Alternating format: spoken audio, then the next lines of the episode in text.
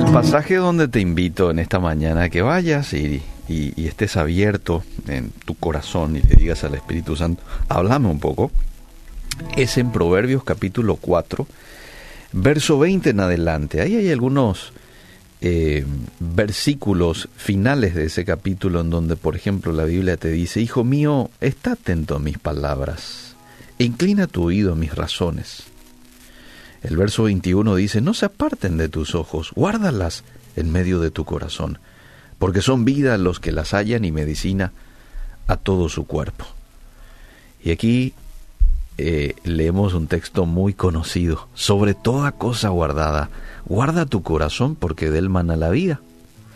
Aparta de ti la perversidad de la boca y aleja de ti la iniquidad de los labios. Tus ojos miren lo recto y diríjanse tus párpados hacia lo que tienes delante. Examina la senda de tus pies y todos tus caminos sean rectos. Y el capítulo termina con el verso 27, no te desvíes a la derecha ni a la izquierda, aparta tu pie del mal. Algunas enseñanzas que quiero rescatar de estos versículos leídos es la del versículo 20, recordar las enseñanzas de la Biblia. Qué importante este punto cuando me tomo el tiempo de estudiar la Biblia, de conocer los, los principios. ¿Qué te permite eso, amable oyente? Saber cuál es la voluntad de Dios ante una situación determinada. Si vos haces eso, invertís tiempo para inclinar tus oídos a las razones de Dios, a, su palabra, de pronto mis decisiones van a estar ajustadas a la Biblia. Y voy a llevar una vida que agrada más a Dios. No solo eso, voy a experimentar gozo y paz como consecuencia de hacer lo que es correcto. Y eso me va a permitir el que yo pueda estar atento a la palabra de Dios, que yo pueda conocer la palabra de Dios y obviamente aplicarla. Lo segundo que quiero destacar de estos versículos leídos es, sobre toda cosa guardada, guarda tu corazón. Aquí la palabra de Dios nos está desafiando a guardar el corazón de toda corrupción. Y mira qué importante, porque el estado de tu corazón determina la vida que vas a llevar. Si tu corazón está herido, si tu corazón está sucio, eso lo vas a demostrar en tu accionar. Por eso la importancia de ser selectivo en lo que voy a permitir a mi mente pensar, lo que voy a permitir a mis ojos mirar, lo que voy a permitir a mis oídos escuchar, qué conversaciones voy a tener. Porque son contenidos con los cuales yo estoy cargando en mi corazón.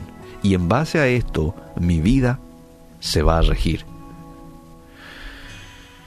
Después, en el verso 25 al 27 habla de mantener el cuerpo físico en máximas condiciones, ¿eh? físicas y morales. Tus ojos miren lo recto.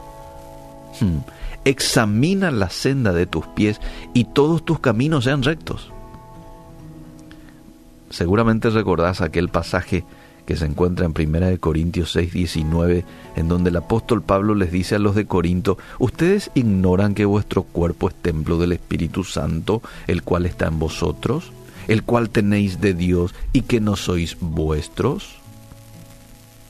Esto es algo que tengo que entender. Cuando yo recibo a Jesús en mi corazón, tanto mi cuerpo como mi espíritu le pertenece a Dios. Por eso es que lo debo de mantener en máximas condiciones físicas y morales.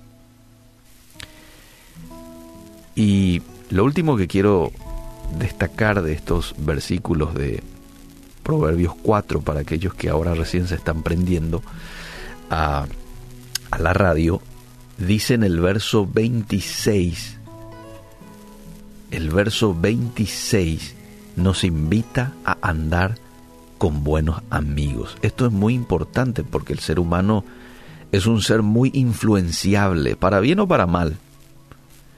Por eso el versículo 26 dice, examina la senda de tus pies y todos tus caminos sean rectos. Y aquí podemos relacionarlo con varios otros textos, eh, por ejemplo el de 1 Corintios 15, en donde dice, no se dejen engañar, ¿eh? las malas eh, las malas compañías corrompen, corrompen la vida de uno. Que Dios nos ayude a poder ser hombres y mujeres que utilicen, ¿no? utilicen estos consejos bíblicos. Proverbios 13:20 dice, el que anda con sabios, sabio será, mas el que se junta con necios será quebrantado. Que Dios nos ayude, Dios nos bendiga y nos ayude a, a vivir en sabiduría.